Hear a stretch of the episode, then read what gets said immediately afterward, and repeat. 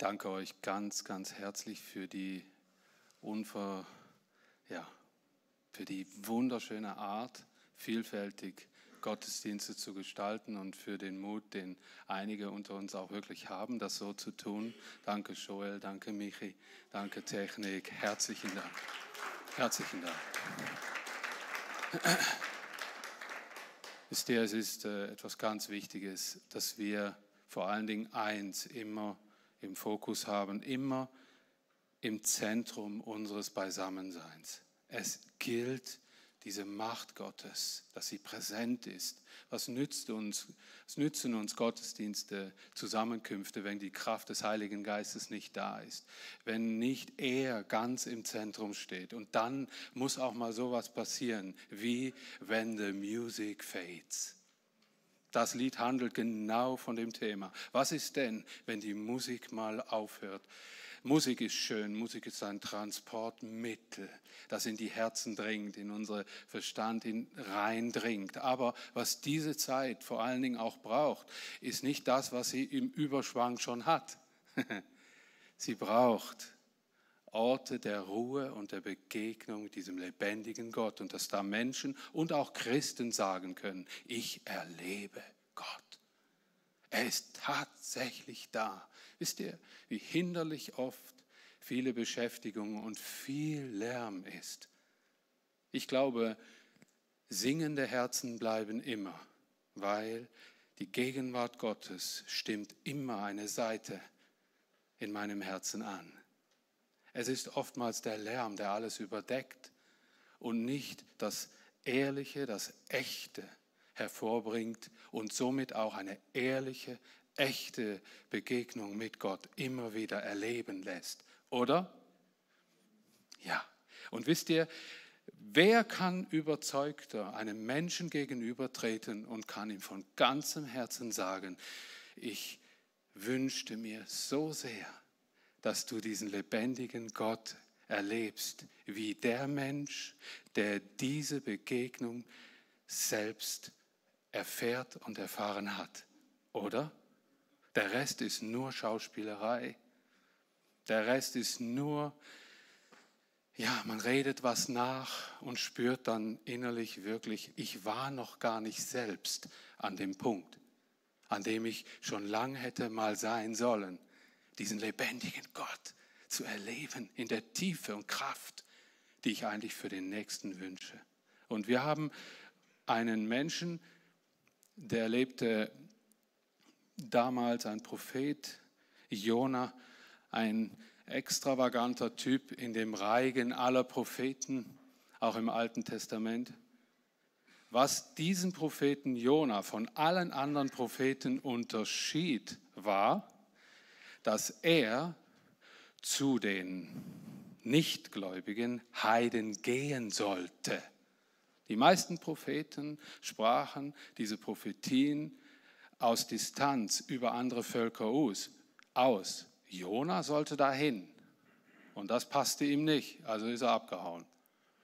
Er war auf der Flucht. Und wir sind da schon ein wenig vorgeschritten. Es ist heute schon, sage und schreibe, der Teil 8 und wisst ihr, warum ich das am Anfang so einleitend gesagt habe? Weil Gott hat diesen Jona genau in solche Situationen hineingeführt, indem er, nur er mit diesem lebendigen Gott Gemeinschaft haben konnte, um überhaupt zu verstehen, wie das Herz Gottes funktioniert, wie Gott wirklich denkt. Noah wollte mit aller Jona, Entschuldigung, wollte mit aller seiner äh, Gläubigkeit, Gesetzestreue und ich bin ja der Israelit, der es ergriffen hat, wollte er oder meinte er, im Recht zu sein und hat es schon ganz und gar ausgeschlossen, als extravaganter Prophet zu solch einem Volk zu gehen, das sein Volk ohne Gnade behandelt hat, unterdrückt hat, schändlich starben Menschen links und rechts. Und er sollte dahin und diesem Volk das Gericht verkündigen mit dem Wissen im Hinterkopf. Und wenn die sich dann umkehren, weiß ich, dass Gott gnädig sein wird mit denen und das liegt nicht drin. Dann ging Gott einen Weg mit diesem Mann, der ihn ganz nah an das Herz Gottes führte oder führen sollte, damit da ein anderer Mensch vor die Niniviter steht. Ein anderer Mensch, ein veränderter Mensch, der die Tiefe der Gnade Gottes erlebt hat, um den Menschen ein Gericht zu verkündigen mit der Option, dass sie wirklich diese Gnade annehmen, wenn sie umkehren. Und das macht den Unterschied. Da komme ich jetzt denn noch drauf, weil das Thema heute heißt, und gern hätte ich die erste Folie, das wäre nett. Das Thema heute heißt, geh der Gnade auf den Grund. Ich lese den Text von heute, das ist Jona Kapitel 2, Vers 1 bis 11. Und bitte macht von eurer Bibel Gebrauch. Jona 2, 1 bis 11. Der Herr aber ließ einen großen Fisch kommen, der verschlang Jona. Drei Tage und drei Nächte lang war Jona im Bauch des Fisches. Dort betete er zum Herrn, seinem Gott. In meiner Not rief ich zu dir, Herr, und du hast mir geantwortet. Aus der Tiefe der toten Welt schrie ich zu dir, und du hast meinen Hilfeschrei vernommen. Du hattest mich mitten ins Meer geworfen, die Fluten umgaben mich, alle deine Wellen und Wogen schlugen über mir zusammen. Ich dachte schon, du hättest mich aus deiner Nähe verstoßen. Deinen heiligen Tempel würde ich nie mehr sehen. Das Wasser ging mir bis an die Kehle. Ich versank im abgrundtiefen Meer. Schlingpflanzen wanden sich mir um den Kopf. Ich sank hinunter bis zu den Fundamenten der Berge. Hinter mir schlossen sich die Riegel der Totenwelt. Aber du, Herr, mein Gott, hast mich lebendig aus der Grube gezogen. Als mir die Sinne schwanden, dachte ich an dich. Und mein Gebet drang zu dir in deinen heiligen Tempel. Wer sich auf nichtige Götzen verlässt, bricht dir die Treue. Ich aber will dir danken und dir die Opfer darbringen, die ich dir versprochen habe. Denn du, Herr, bist mein Retter. Da befahl der Herr dem Fisch, Jona wieder auszuspucken. Krasse Geschichte. Und wisst ihr was? Während dem Jona das da unten betete, wurde ja das Meer wieder ruhig. Und wer da, da oben auf dem ruhigen Meer Gottesdienst machte, waren die Seeleute. Da geschahen zwei Gottesdienste parallel voneinander. Die Seeleute darum, weil sie den Effekt wahrscheinlich verblüffend erlebt haben. Sie warfen den Jona über Bord, die Wellen beruhigten sich und sie sanken auf die Knie gottesfürchtig und ehrten diesen Gott Jonas.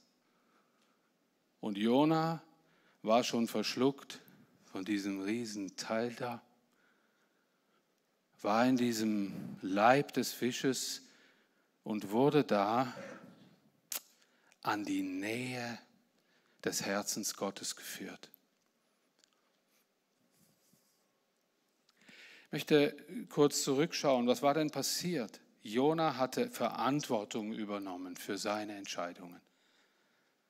Er hatte sich entschlossen, dieser Schiffscrew zu sagen, mit der er unterwegs war, Leute, ich bin ein Israelit, ich habe Gott erlebt, Gott hat mich geschickt, aber ich bin ihm davon gelaufen. Werft mich über Bord und dann ist euer Problem gelöst.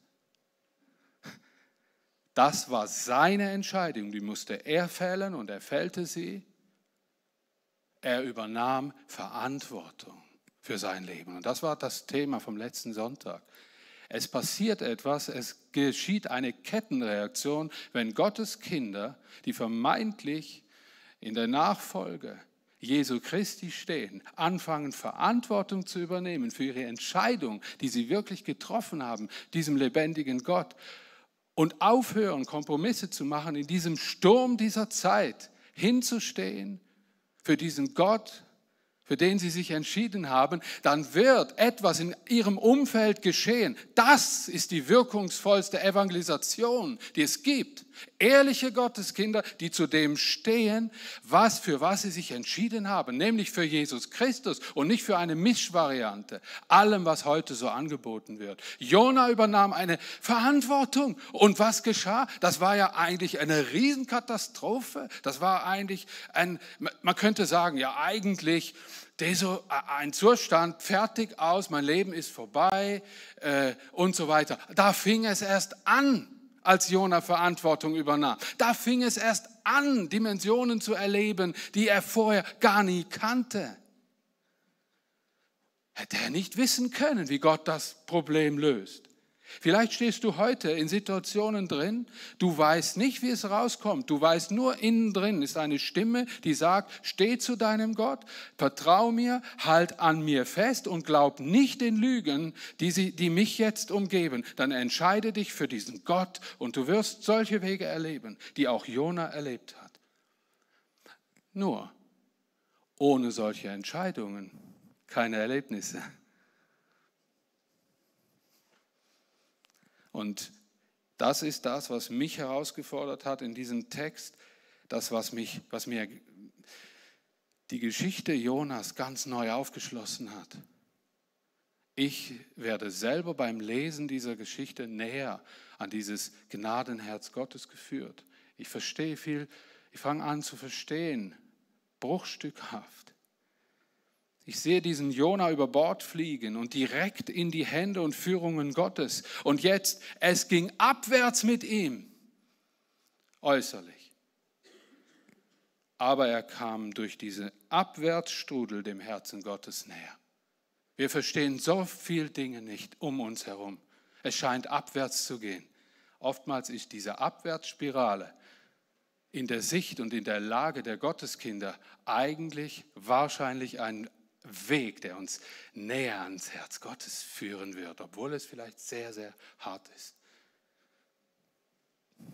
Jona hat das in diesem Gebet auch ganz klar und deutlich verpackt. Er hat, er hat ganz klar erzählt von dem, wie es ihm gegangen ist. Meine Kehle schnürte sich mir zu, logisch. Diese Verzweiflung eines Ertrinkenden, Schlingpflanzen banden, wanden sich um meinen Kopf. Ich sah dieses Totenreich sich öffnen. Er hat das alles so beschrieben, diese Nahtoderfahrung. Die lässt sich hier sehr, sehr gut nachvollziehen.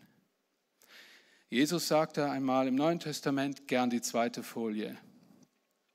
Das war ja der Rückblick. Genau. Jesus sagte, wer sein Leben festhalten will, der wird es verlieren. Wer es aber um meinetwillen verliert, wird es gewinnen. War es nicht so bei Jona? War es nicht so? Auf meinem Schreibtisch steht ist ein Kert, ich habe so einen ganzen Kärtli-Stock. Was mit Kärtli? Ich liebe Sprüche, wisst ihr schon alle, klar. Und vorderst, also jetzt vorne dran, die erste Karte ist, ähm, fange an zu leben, bevor du stirbst. Und was ist der Weg dahin? Wer bereit ist, sein Leben zu verlieren um meinetwillen, der wird es gewinnen. Einfach in der neuen, neudeutschen Übersetzung von Daniel Strack. Erinnern wir uns, Jona floh vor seinem Auftrag und hier möchte ich ganz besonders betonen, vor allen Dingen in allererster Linie war mal das Gewicht du sollst hingehen, Jona, und dem Menschen in Ninive das Gericht zu verkündigen. Noch nicht Gnade, das Gericht zu verkündigen. Aber Jona wusste um Gottes Gnade. Ganz sicher, das sagt er, denn in Kapitel 4 werden wir das lesen, werden wir diese Gedanken offenbart kriegen, wie Jona dachte über diesen Auftrag Gottes. Das kommt später.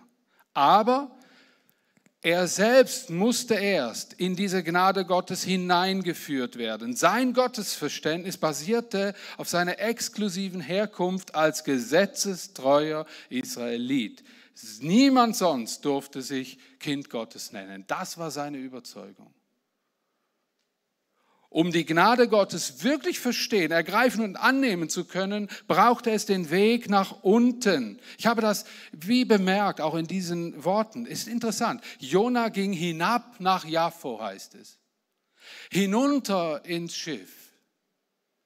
Nun hinab auf den Meeresgrund. runter, runter, runter. Ich habe eine unwahrscheinlich starke Weisheit gelesen die jemand schrieb, ich erkenne erst dann, dass Jesus alles ist, was ich brauche, wenn er alles ist, was ich habe. Stark, stark. Ich lese es noch einmal. Oh nee, habe ich hingeschrieben. Seht ihr? Da. Ich erkenne erst dann, dass Jesus alles ist, was ich brauche, wenn er alles ist, was ich habe. Was mir Gottes Wort und auch solch ein weiser Spruch sagt, ist, dass es darum geht, das erkennen zu müssen. Einen Weg zu dieser Erkenntnis braucht es. Es ist niemand einfach in den Schoß gelegt. Jona war es nicht in den Schoß gelegt, weil er definierte, sein Glaubensverständnis so, wenn ich gesetzesgetreu alles das erfülle, traditionell, was uns als Israeliten gelehrt wurde, dann bin ich bestenfalls privilegiert und berechtigt, diese Gnade Gottes zu empfangen. Hatte einen klar, klar vorgezeigten Weg, ein Ritual, das er so kannte. Darum lag es nicht drin, dass irgendein Heide, der diese Wege nicht ging, irgendwelche Gnade von Gott empfangen könnte. Und wisst ihr, für uns, die wir die Gnade Gottes erlebt haben und kennen, gilt eigentlich das. Ist Jesus wirklich alle, alles, was du hast? Oder müssen wir zuerst erkennen, dass wir Jesus brauchen? Und das ist ein Weg ein Weg, den wir vielleicht vom Kopf her verstehen, aber den wir gehen müssen. Was Jona dann veränderte hier in diesem Bauch des Fisches war nicht die Tatsache, ganz unten gelandet zu sein, sondern dass er sich ganz unten an Gott wendete. Ein wichtiger Punkt. Versagen, Trauer und Reue rettet nicht. Erst die Umkehr und Buße zu Gott. Ein wichtiger Punkt. Viele Menschen befinden sich in einem gewissen Abwärtsstrudel, das mag sein. Es kommt nur darauf an, wenn wir auf diesem Grund der Tatsachen angelangt sind, was unsere Entscheidungen sind dort unten. Es gibt Menschen, die die kommen auf den Grund der Tatsachen, kommen auf diesen Grund, wo es nicht mehr weitergeht und entscheiden sich aus diesen Gründen noch lange nicht für diesen lebendigen Gott. Darum braucht es eine Gemeinde, die aufsteht, die diese Gnade Gottes verkündigt, aber selber auch weiß, was diese Gnade bedeutet, was diese Gnade beinhaltet, und ich will es mir und habe es mir nicht einfach gemacht, die Gnade einfach so zu verstehen, sondern sie muss mit dem Herzen verstanden sein. Dass ich verstehen, was für ein Dilemma Menschen ohne Gott stecken. Das ist zum Beispiel keine Garantie, dass Krisen in anderen Menschen leben, sie zu dem lebendigen Gott führt. Da gibt es nämlich noch eine andere Option. Die lässt Menschen noch tiefer in die Dunkelheit vordringen, weil sie nichts anderes kennen als menschliche, weltliche Lösungen, die ihnen der Satan prompt auch offeriert. Jede Saat hat seine Frucht. Und ich hoffe, dass wir Menschen, wir, die wir Jesus Christus kennen und begnadete Menschen sind, herausgehen und diese Gnade als Saat reichlich reichlich, in Übermaß in die Herzen anderer Menschen sehen, säen.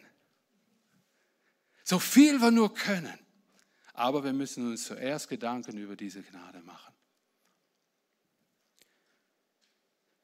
Ich habe diesen finalen Satz zu dieser Folie äh, mir geschrieben. Jona musste an diesen Ort, in den Bauch des Fisches gelangen, um Gericht und Gnade anzunehmen und beides, um beides den Menschen von Herzen verkündigen zu können. Wir brauchen diese Meeresgrunderfahrung. Nehmen wir doch die nächste Folie, das wäre nett, genau. Wir brauchen diese Meeresgrunderfahrung. Nimm sie an. Lass, sie, lass auch du dich von ihr verändern, denn dort fand Jona den Weg zum Gnadenthron Gottes. Nur auf diesem Weg verstehen wir auch das Wesen Gottes. Was Jona da eigentlich erlebt, ich habe es mal in so drei Punkten äh, hingeschrieben. Erkenntnis der Sünd und Schuldhaftigkeit. Wisst ihr, der Jona hatte etwas noch nie wirklich gehabt. Erkenntnis, dass er Gnade braucht. Du kommst nicht zu dieser Gnade hin, wenn du in deinem Leben nie erlebst, für dich wirklich echt erlebst, dass du Gnade brauchst. Ich persönlich hatte große Mühe damit als Kind von gläubigen Eltern. Ich wuchs auf in einer frommen Umgebung. Bei mir hat es lange gedauert, bis ich verstanden habe, dass ich Gnade brauche.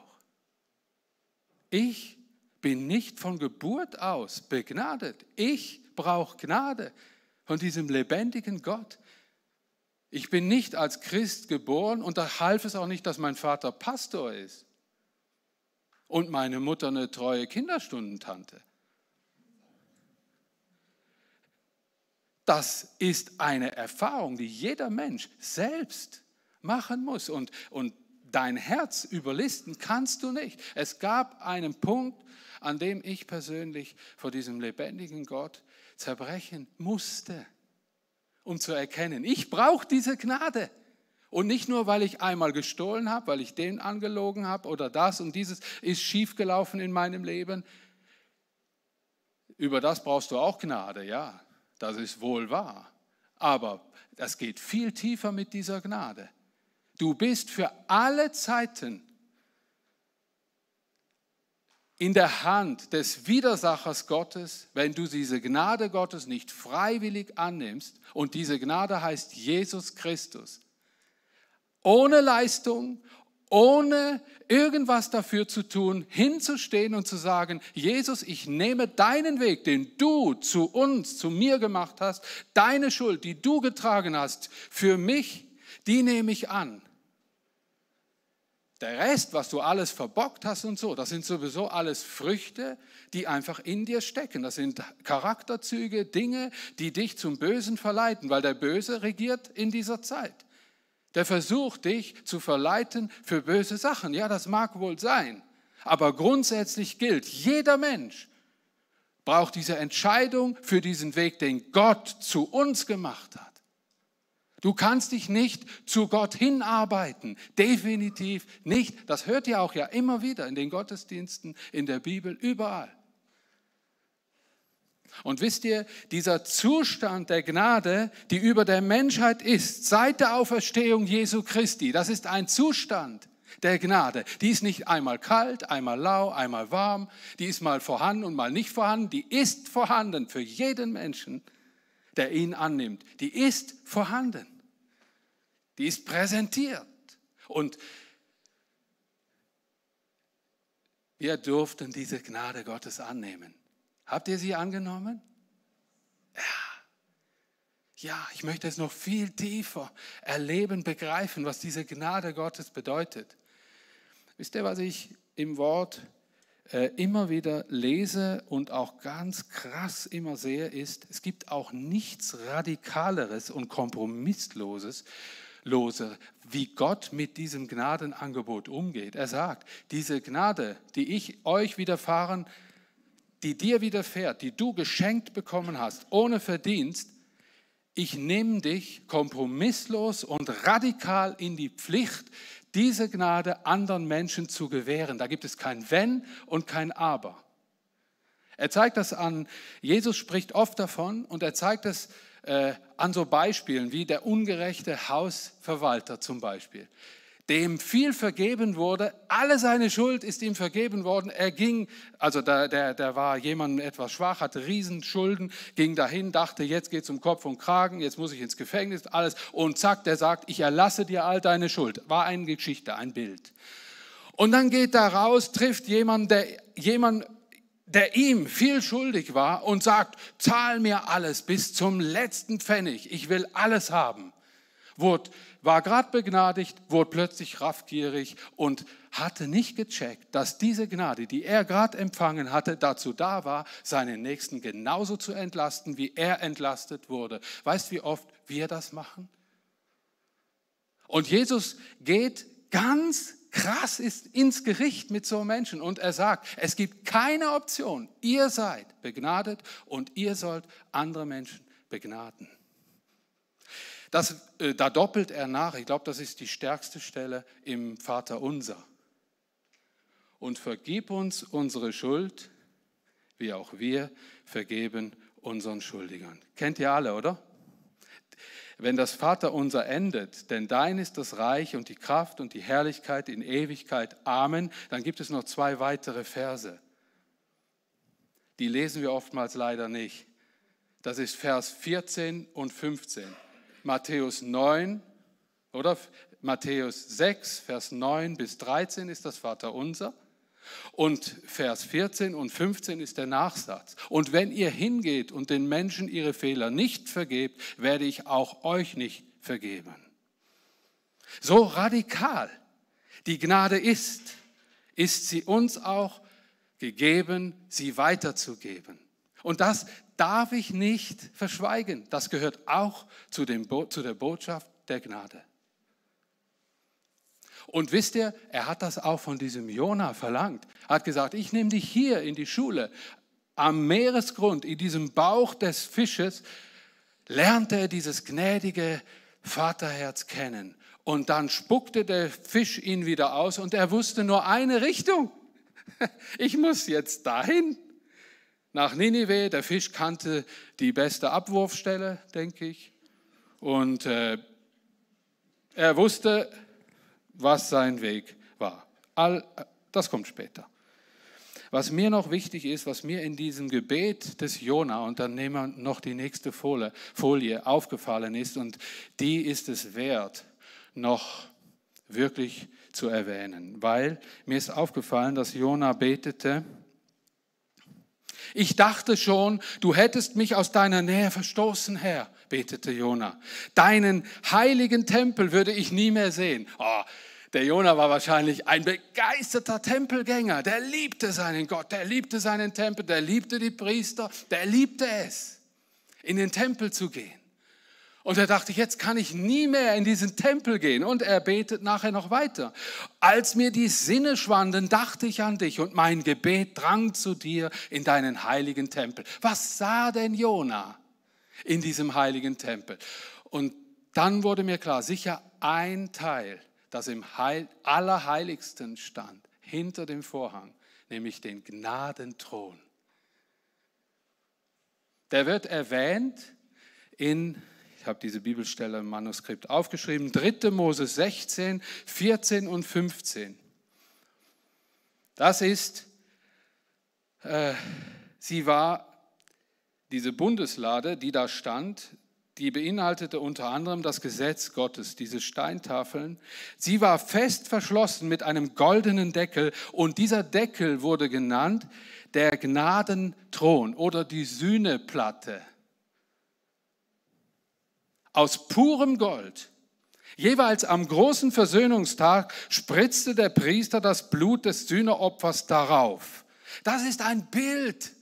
Das erschloss sich mir an diesem Versöhnungstag der Israeliten. Das ist ein Feiertag, den es heute noch gibt. Es ist ein wichtiges Bild auf die Gnade Gottes hin. Wisst ihr, das Alte Testament ist ja vermeintlich so voller Gesetz und du musst und du sollst, aber mitten im Allerheiligsten steht ein das größte Bild der Gnade Gottes schlechthin. Der Gnadenthron. Warum ist das eins der größten Bilder? Ich denke, das Gesetz Gottes bleibt unter Verschluss der Gnade Gottes durch das Sühneopfer seines Sohnes. Amen. Weil es ist bezahlt. Es ist erfüllt.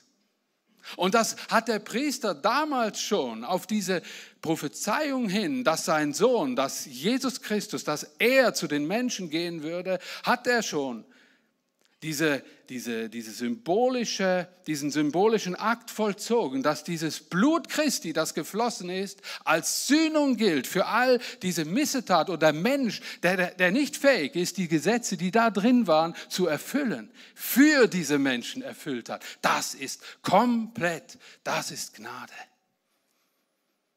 Und dafür steht diese Bundeslade und besonders der Gnadenthron und die Cherubime wachen darüber, über, dieser, über diesen Zustand. Was für ein krasses Bild. Und ich wollte eigentlich nur eins, ich wollte mich reinversetzen. Ich bin so wie so ein kleiner Junge, oft wenn ich die Geschichten lese. Ich wollte mich reinversetzen, was der wohl gesehen hat. Diesen heiligen Tempel. Da unten im Walbauch hätte ich andere Probleme. Und er betete das, wir lesen das. Komme ich hier wieder raus? Wo schwimmt er hin? Muss ich jetzt verhungern? Eher nicht, wahrscheinlich. Keine Ahnung, ist ja ein pflanzenfreies, weiß ich nicht, was das für ein Riesending war. Keine Ahnung. Äh, aber hört mal, ich kann mir das gar nicht vorstellen, aber ich habe diese Geschichte mit Leidenschaft unseren Kindern erzählt und wir hatten ein tolles Buch dazu. Uh, da war alles so unter Wasser, konntest du dich so reinversetzen. Super Sache. Aber hey, der Jonas sah und wurde im Geist während seinem Gebet in diesen Tempel geführt und ihm wurde geoffenbart, dass es einen Gnadenthron gibt. Eine Gnade, die auch für die Nineviter wichtig war. Was für ein Weg, den Gott mit diesem Mann ging. Ich glaube, um ein Fazit zu machen, in der Umgebung der übernatürlichen Führung Gottes konnte Jona die Gnade Gottes erkennen und annehmen. Ein Beispiel für euch, für uns, für mich. Du bist ein Kind Gottes. Nimm dieses Geschenk. Gott hat dich berufen und gerufen. Übernimm Verantwortung, diesem Ruf zu folgen. Lass dich zum Gnadenthron Gottes führen. Dann bist auch du parat im Sinne Gottes den Menschen, Gottes Gericht auf der einen Seite, aber auch seine Gnade zu verkündigen, weiterzugeben. Ich glaube, dass diese Worte und Predigten über Gnade und kompromisslosen Gott im Umgang mit dieser Gnade immer eine Riesenherausforderung ist für jeden Hörer, der da sitzt.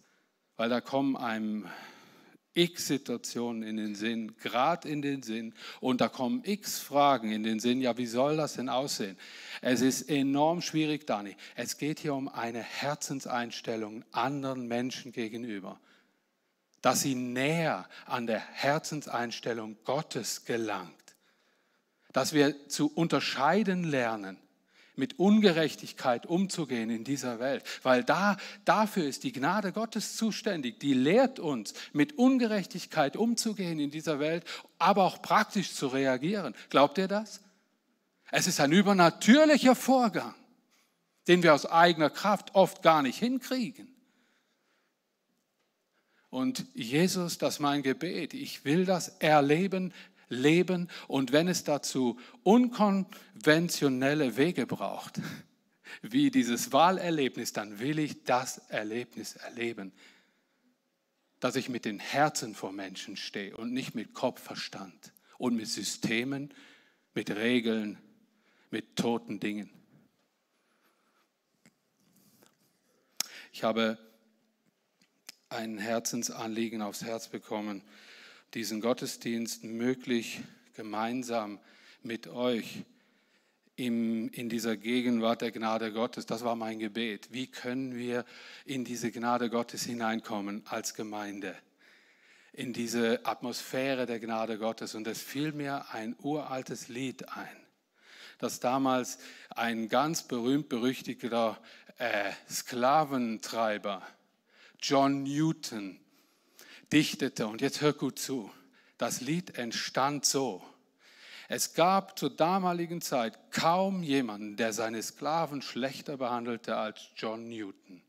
Als er auf einer großen Schiffsreise war, weil früher war das das Hauptverkehrsmittel über Ozeane in andere Länder, äh, erlebte er während einem Sturm, der unbeschreiblich katastrophal enden musste, erlebte er die Nähe Gottes und das Einschreiten Gottes und sein Leben veränderte sich ganz und es entstand das Lied Amazing Grace.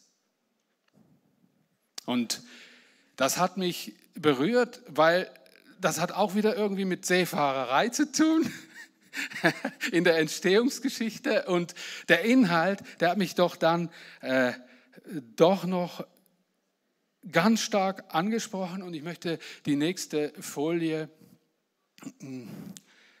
äh, mal gern. Äh, war das schon die letzte? Nicht, gell? Oh, gut, das wäre nicht gut. Man kann zwar nicht so super gut lesen. Ich habe die englische Originalfassung und die Übersetzung, die habe ich drum, weil ich wollte wissen, was hatte dieser Seefahrer John Newton denn genau erlebt? Wie hat er diese Gnade Gottes erlebt? Wie denn? Er schrieb da, Erstaunliche Gnade, amazing grace, erstaunliche Gnade Gottes, die einen armen Sünder wie mich errettete. Er bekam eine Selbstschau über sich. Ich war einst verloren, nun bin ich gefunden. Diese, diese Erkenntnis unter diesem gnädigen Gott, ich war verloren, jetzt bin ich gefunden, war blind, aber jetzt sehe ich. Dann in einer nächsten Strophe, du die Gnade löste meine Angst oder wie kostbar erschien diese Gnade in der Stunde, als ich erstmals glaubte. So schön. Eine andere Strophe. Durch viele Gefahren bin ich gekommen. Es ist Gnade, die mich so weit brachte und Gnade wird mich auch sicher heimgeleiten. Er hat eine Himmelsoffenbarung bekommen in dieser Gnadenmoment Gottes. Weiter. Der Herr hat mir Gutes versprochen. Sein Wort macht meine Hoffnung sicher. Er wird mein Schild und Teil sein, solange das Leben währt. Gnade stärkt den Glauben, er entfacht den Glauben, er stellt ihn auf einen festen Grund. Ja, wenn dieses Fleisch und mein Herz versagt und das sterbliche Leben vergeht, er machte sich plötzlich Gedanken um das danach. Gnade öffnet dir den Weg, weil du denkst auch ans danach. Und wenn du über Menschen so sinnierst und weißt, ich möchte, dass sie die Gnade Gottes erleben, damit es für sie ein Danach bei Gott gibt. Und am Schluss, die Erde wird sich bald auflösen wie Schnee, die Sonne aufhören zu scheinen, doch Gott, der mich nach hier unten rief, wird ewig bei mir sein. Amen. Kurzversion in Deutsch von dem Lied Amazing Grace. Und wir nehmen das als Gebet über uns, über unser Leben, als Schluss und Segen des Gottesdienstes sind zwei Folien. Ihr könnt den Text auch mitsingen drum. Ich stelle mich hier hin, einfach allein mit der Gitarre und dann singen wir dieses wunderbare Lied. Und wir beten das, okay? Wir beten das. Ich will es aber auf Englisch singen. Ich kenne keine deutsche gute Variante, die das so super zum Ausdruck bringt.